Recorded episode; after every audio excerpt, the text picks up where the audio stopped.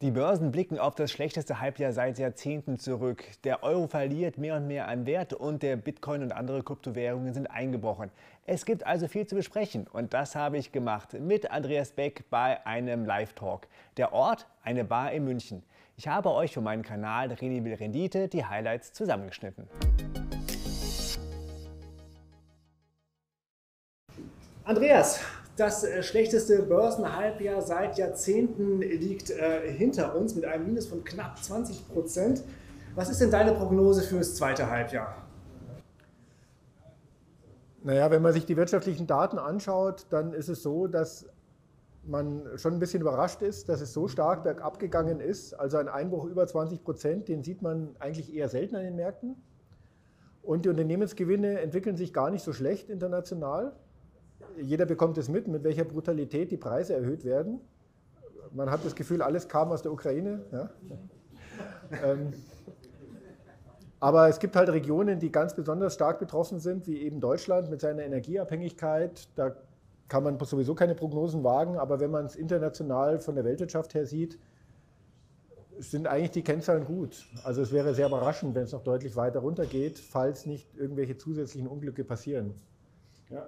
Äh, man sagt ja, jeder Crash ist anders. Geht das auch für diesen, äh, für diesen äh, Absturz? Oder gibt es irgendwelche Parallelen zu anderen Entwicklungen? Also das Muster von allen Crashes ist immer gleich. Ja. Es gibt sozusagen eine funktionierende Wirtschaft und dann gibt es Investoren, die stellen Kapital zur Verfügung. Und das hat dann so ein inneres Gleichgewicht. Die Investoren haben gewisse Erwartungshaltungen, wann sie Risikokapital zur Verfügung stellen. Die Unternehmen kennen diese Haltungen und richten sich danach aus. Und dann ist da innen so eine Dynamik, es gibt Innovationen, Kundenpräferenzen verändern sich und dann gehen halt ein paar Firmen pleite, ein paar neue kommen dazu. Das hat praktisch schon ein Gleichgewicht, das kann man sich wirklich wie ein Ökosystem vorstellen. Und eine Krise ist immer ein externer Schock, der dieses System aus dem Gleichgewicht bringt. Und dieser externe Schock kann sein alles Mögliche. Die Zinserhöhung zum Beispiel? Naja, das ist eigentlich harmlos. Naja, sag das mal also, den ganzen Leuten mit den, mit den Tech-Aktien, dass das harmlos war. Naja, also es gibt auf jeden Fall, es gibt irgendeinen externen Schock, der dieses Gleichgewicht durcheinander bringt. Zum Beispiel Corona war ein externer Schock eindeutig auf der Wirtschaftsseite. Die Unternehmen konnten nicht mehr so arbeiten wie bisher. So, und dann werden natürlich die Investoren auch nervös und die Investoren sind jetzt nicht mehr bereit, in dieser Unsicherheit zu den alten Konditionen Geld zur Verfügung zu stellen. Und dann ist erstmal ein Problem da und eine Unsicherheit da und alles muss sich neu formen und dieses Neuformen ist dann eine Krise. Das kann länger dauern oder kürzer dauern. Aber die Krise ist immer ein externer Schock. Jetzt hier ist die Situation so ein bisschen anders, weil der externe Schock kam eigentlich zu den Investoren. Also dieser sehr starke Zinsanstieg, der letztendlich auch eine Folge ist der hohen Inflation, das hat jetzt eigentlich erstmal die Investoren getroffen. Die waren jetzt vielleicht zum Teil falsch positioniert und wenn man falsch positioniert ist, dann hat man erstmal Sorge und dann zieht man erstmal Risikokapital ab und plötzlich fallen die Märkte. Und dann gibt es so selbsterfüllende Prophezeiungen, weil dadurch, dass die Aktien gefallen sind, also zum Beispiel Aktien, die lange relativ gut gestiegen sind, Tech-Aktien, denen haben die Leute Geld zur Verfügung gestellt in der Erwartungshaltung, dass es halt so immanent ist, dass solche Unternehmen halt immer steigen und jetzt plötzlich fallen sie um 30 Prozent und jetzt haben die einen ganz anderen Charakter und werden auch von den Investoren plötzlich ganz anders bewertet. Und auch das ist sozusagen das alte Gleichgewicht stimmt nicht mehr, jetzt muss ich das neu finden und das kann halt immer dauern. Aber was ich damit auch sagen will, diese Muster dieser Krisen sind immer alle gleich. Also wir haben seit 1830 uns das mal auch vertieft angeschaut, da gibt es vernünftige Daten dazu. Und deswegen die Frage, welche Portfolios funktionieren und welche nicht, ist auch immer gleich. Und auch jetzt ist wieder ganz typisch, Einige Unternehmen werden es vielleicht nicht schaffen. Einige Unternehmen müssen sich grundsätzlich neu aufstellen und werden auch nie wieder zu den alten Bewertungen zurückfinden mit ihrem jetzigen Geschäftsmodell. Bestimmte Regionen sind davon bedroht, dass sie den Anschluss an die Weltwirtschaft verpassen. Andere profitieren aber wiederum davon, weil das Spiel wird ja nur neu gemischt, die Wertschöpfungskette wird neu aufgestellt. Energiefrage zum Beispiel. Wir haben diese wahnsinnig gestiegenen Energiekosten. Ähm, Sie verfolgen es alle in der Zeitung. Jetzt hat gerade Indonesien wieder einen großen langfristigen Vertrag mit Russland zur Energielieferung abgeschlossen mit Rabatt. Also es verschiebt sich und am Ende geht es weiter. Ja. Das, insofern ist es immer gleich und immer neu. Immer gleich, immer neu. Also es, äh, es bewahrheitet sich mal wieder, breit investieren, nicht auf Modethemen setzen. Das ist ja dein deine Anlagephilosophie eigentlich? Ja, ich will jetzt nicht besserwisserisch sein, aber sagen wir mal so, als ich angefangen habe, ähm, Interviews zu geben auf den sozialen Medien, habe ich mir gedacht, das ist schon interessanterweise ein ganz anderes Spiel, wie in der Tageszeitung was zu machen, weil wenn Sie in der Tageszeitung was machen, Print, dann interessiert es eine Woche später keinen Menschen mehr, was Sie da jemals gemacht haben. Und bei YouTube, da steht ja alles ewig. Und dann war ich immer sehr überrascht, als ich so andere Leute gesehen habe, mit was für harten Thesen die an den Markt gingen, weil ich mir gedacht habe, das ist ja, das ist ja peinlich. Die, also das in einem Jahr, das fällt denen ja allen auf die Füße. Und ich habe zwei Dinge gelernt. Erstens, das interessiert auch keinen Menschen, so ungefähr. Also man kann da wirklich auch jeden Blödsinn erzählen und wird trotzdem wieder eingeladen.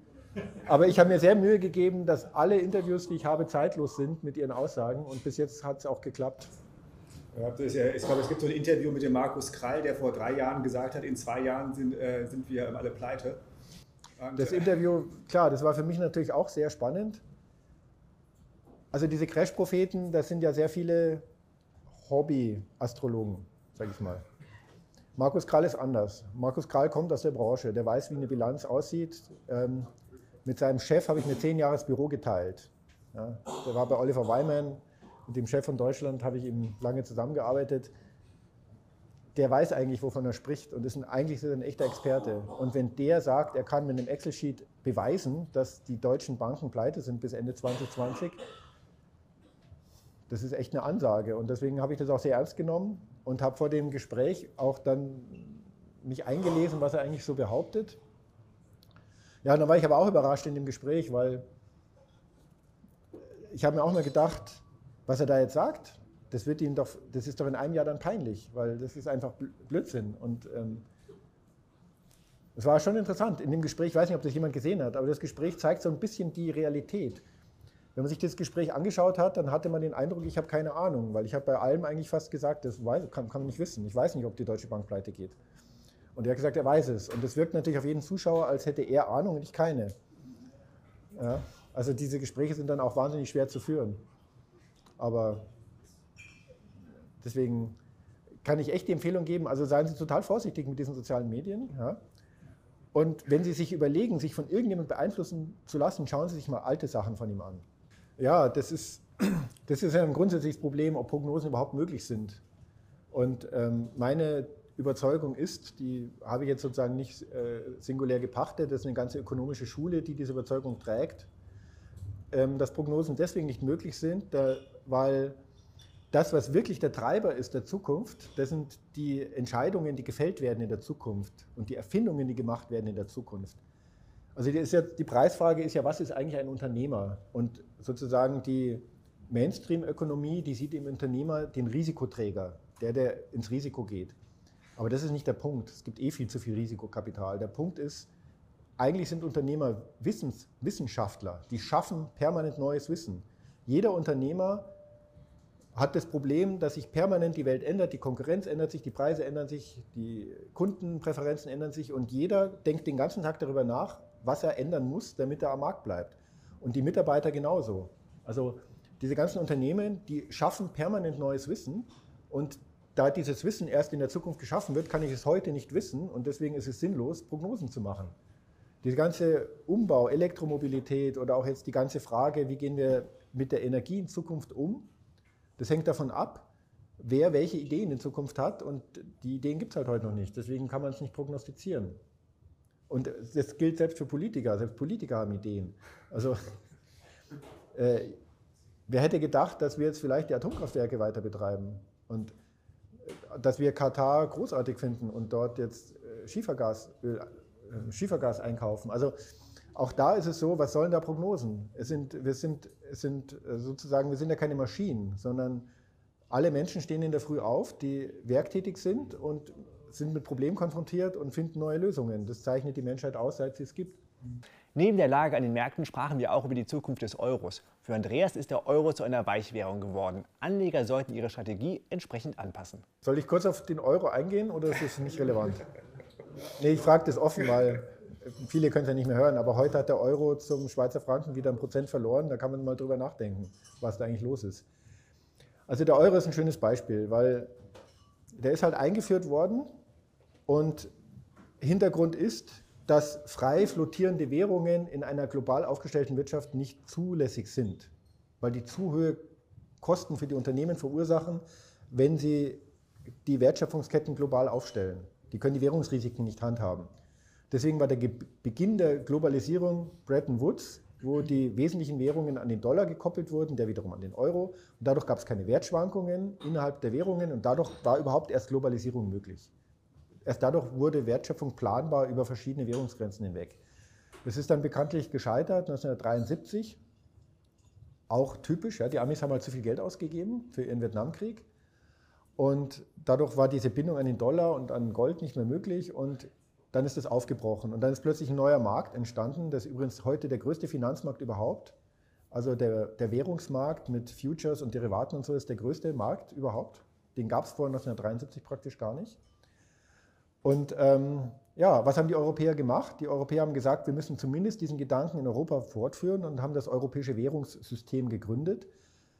Die großen Staaten, auch England zum Beispiel oder Schweden, die gar nicht im Euro sind heute, haben sich daran beteiligt und es wurde ein Band definiert, wie die Währungen schwanken dürfen. Das hat geklappt bis 1992, glaube ich. Dann kam der große Knall, weil der Punkt war einfach, dass die D-Mark die anderen Währungen überfordert hat. Die anderen Zentralbanken mussten sich an die D-Mark koppeln und davon waren sie überfordert. Und das hat sie dann zerrissen. Und ähm, das ist übrigens auch interessant, ein kleiner Nebenaspekt. Warum hat Deutschland ich glaube, die zweitgrößten Goldreserven weltweit, die Bundesbank. Vielleicht sind es inzwischen die drittgrößten, weil China. Aber wir haben auf jeden Fall bekanntlich den Krieg verloren und haben 1948 mit Null angefangen. Das liegt daran, dass die anderen Zentralbanken, um ihre Währung in den Griff zu bekommen, D-Mark kaufen mussten und dafür haben sie dann Goldreserven auf die Bundesbank überschrieben.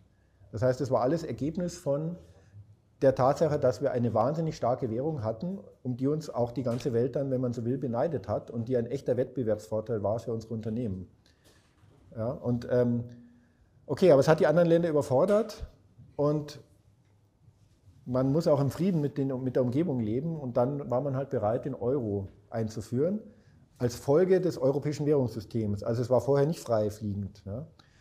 Das vergessen immer die Euro-Kritiker, die tun so, als wäre vorher alles frei gewesen. Das ist eigentlich nur eine Änderung vom System.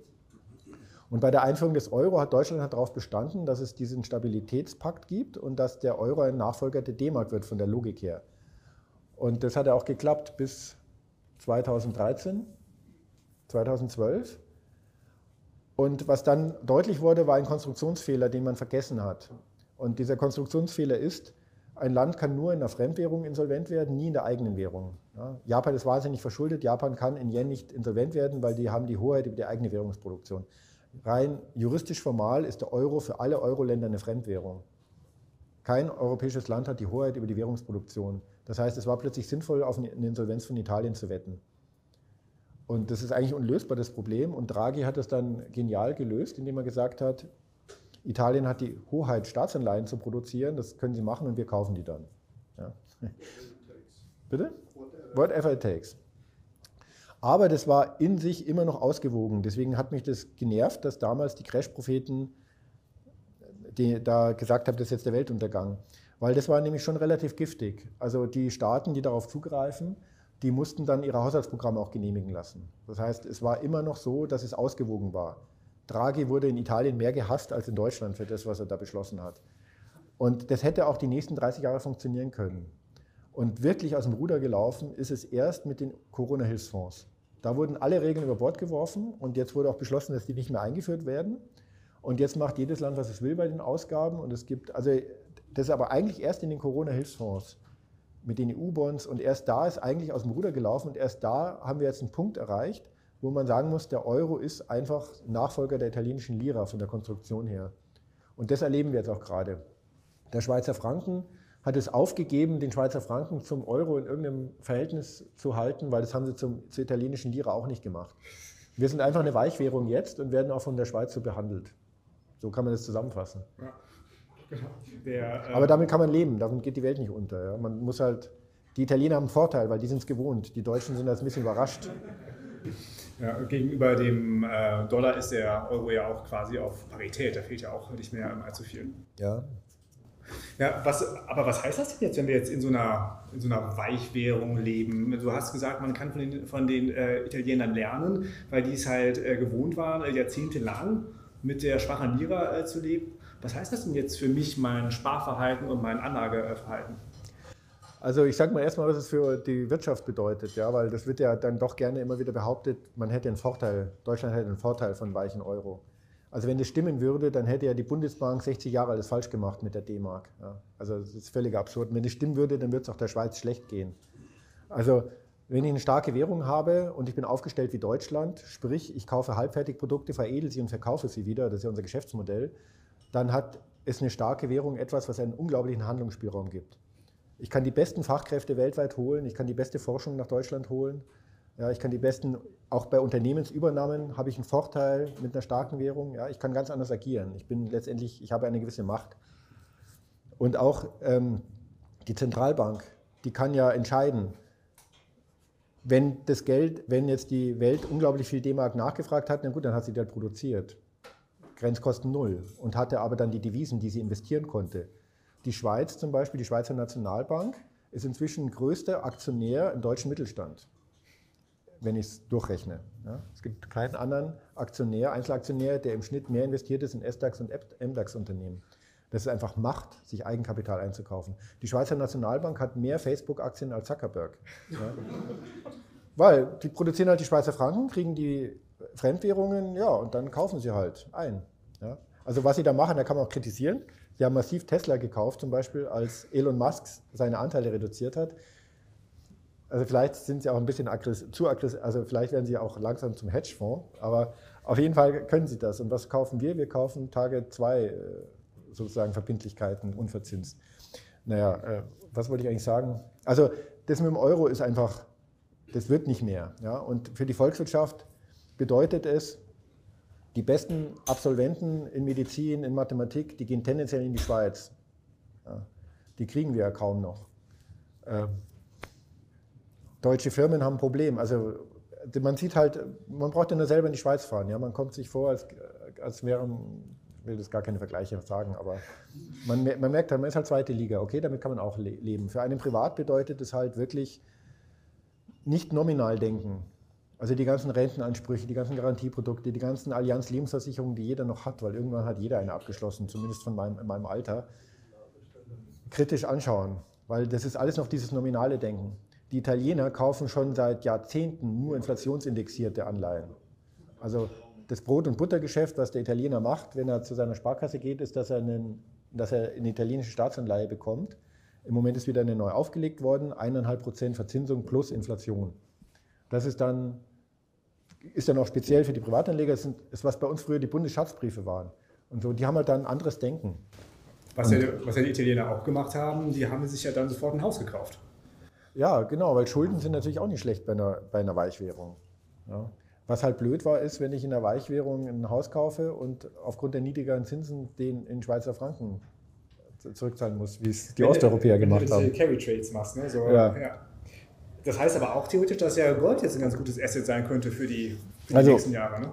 Unsere Investitionsreserve in einer normal funktionierenden Welt wären 80 Prozent zehnjährige Bundesanleihen und 20 Prozent amerikanische Treasury Bonds. Und wir sind seit zwei Jahren praktisch nur noch in Schweizer Franken Staatsanleihen, inflationsindexierte Anleihen und Gold. Und das ist eigentlich ein Zeichen, dass irgendwas nicht stimmt. Ja. Natürlich war Andreas Anlagestrategie in der jetzigen Phase auch ein Thema. Ja, wir sind jetzt halt auf 90 Prozent Aktien gegangen vor gut zwei Wochen. Das Timing war jetzt so schlecht nicht, das ist aber immer Zufall natürlich, aber wir haben es einfach gemacht, weil im Moment relativ gesehen international, nicht Deutschland, sondern eine internationale Perspektive, die Unternehmensgewinne entwickeln sich überraschend stark und äh, die Kurse sind halt deutlich zurückgegangen. Also gerade in den USA ähm, war das jetzt gut äh, zuzukaufen aus einer langen Perspektive. Ist immer noch gut, würde ich sagen. Du sagst, die Unternehmensgewinne ähm, entwickeln sich stark, aber das ist ja quasi Stand jetzt, wenn jetzt die äh, Rezession kommt, dann hat das natürlich auch Folge für die, äh, für die Unternehmensgewinner. Überschaubar. Also der wirkliche Treiber ist, dass die kaufkräftige Mittelschicht weltweit wächst. Das ist der eigentliche Treiber. Und in Südostasien und in Afrika wächst sie gewaltig. Und die wollen halt Nestle-Produkte. Das ist halt so. Ja? Und die wollen halt auch Mercedes fahren und noch. Und äh, noch darf Mercedes auch einen produzieren, den sie dann fahren wollen. Ja, und das ist der eigentliche Treiber. Und die Unternehmen sind wahnsinnig gut aufgestellt, sind immer noch dabei, eben aus der Digitalisierung Effizienzgewinne zu schöpfen. Das alles ist in, es läuft großartig.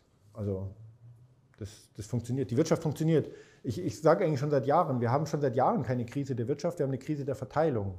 Die Wirtschaft besteht aus zwei Dingen. Einmal die Wertschöpfung, dass Produkte produziert werden. Und das eine ist, wie wird dann mit den Gewinnen, die dabei entstehen, gesellschaftlich umgegangen.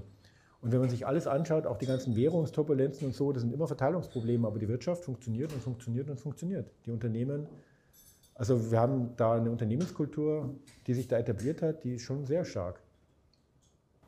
Was ist dein Blick auf, auf die, auf die Tech-Werte? Ähm, ist da mal langsam der Boden erreicht? Ja, da, bei den Tech-Werten gibt es halt welche, die Dienstleistungen liefern, die die Leute wirklich nachfragen. Und ähm, da braucht man sich auch keine Sorgen machen. Und dann gibt es halt welche, die haben halt so Dienstleistungen, wo man sich fragen muss, äh, ob das zu dem Preis überhaupt wirklich eine dauerhafte Relevanz hat. Die haben dann so einen Hype.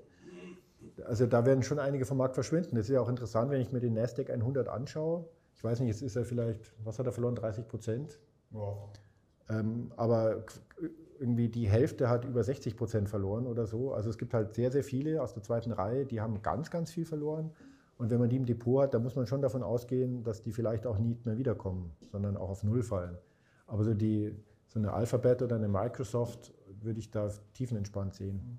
Ist das so eine Lehre, die man jetzt aus dem Absturz ziehen kann, dass halt einfach man nicht nochmal vor Augen führen muss, auch bei Tech-Werten wachsen die Bäume nicht, äh, nicht in den Himmel, immer auf ein gut ausbalanciertes ähm, Depot achten?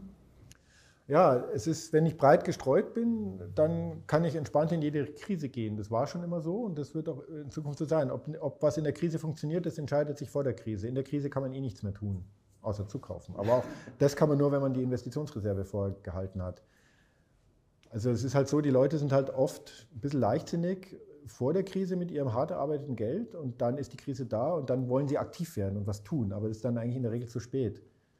Da kann ich jetzt auch nicht sagen, man muss jetzt unbedingt äh, aussteigen, wenn man bestimmte Tech-Werte hat. Das weiß halt kein Mensch. Spannend wurde es, als es zu einer Diskussion zwischen Andreas und einem Zuschauer über Geld und Bitcoin kam.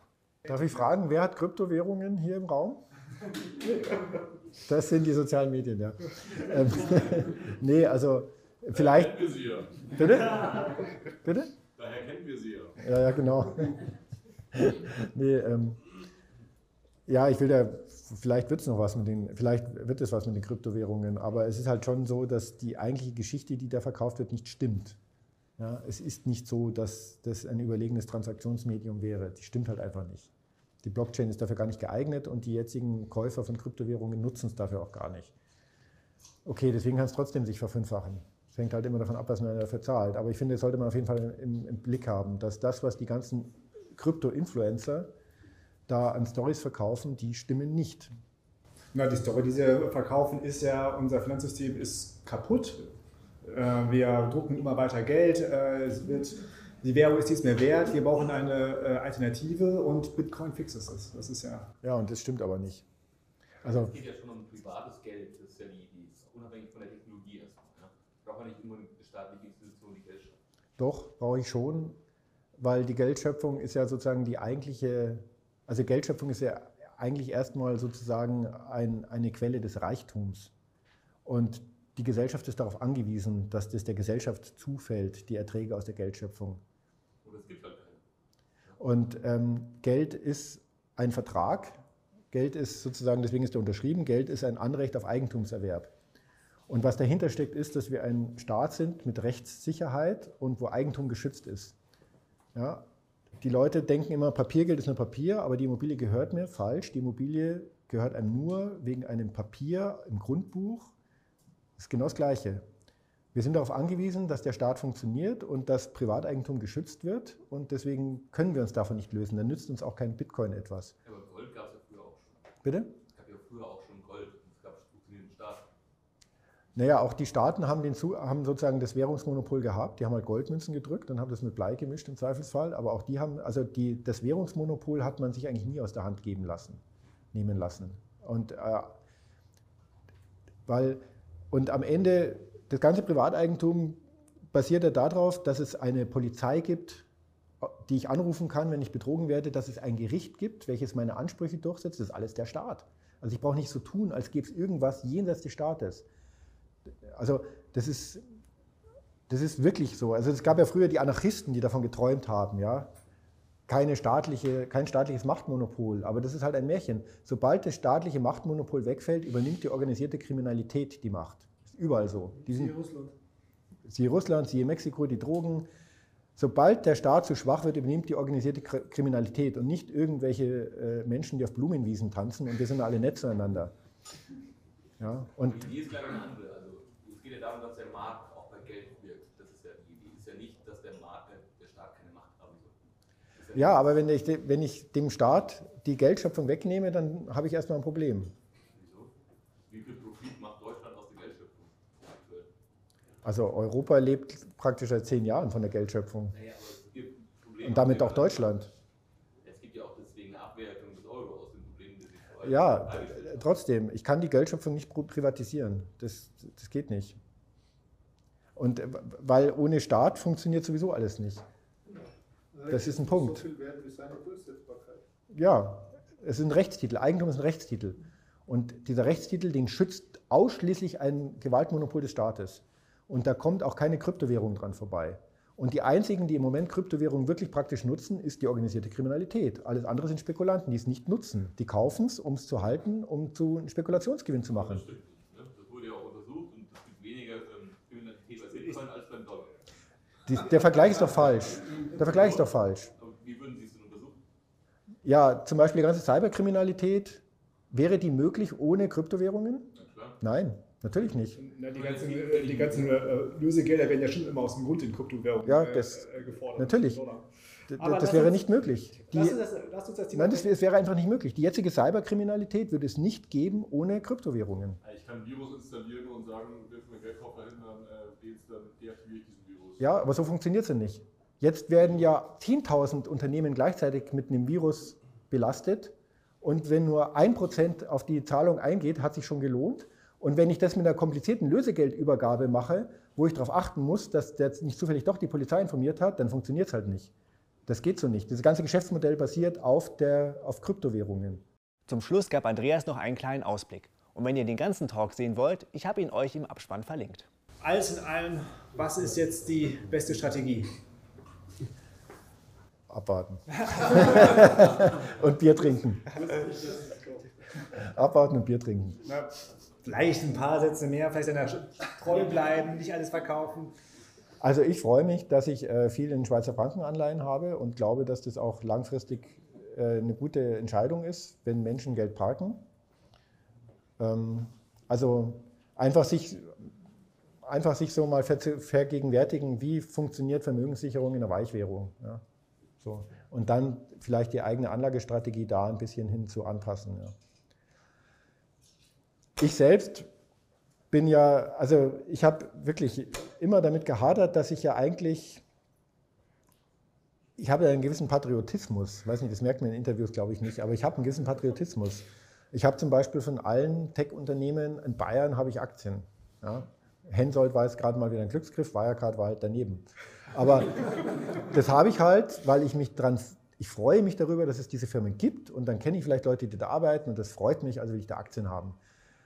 Und je länger ich tätig bin, umso mehr muss ich sagen, das mache ich jetzt nur für mich privat, aber auch privat ist es einfach Blödsinn. Man sollte die Geldanlage komplett frei machen von jeder Weltanschauung, weil es hat einfach keinen Sinn.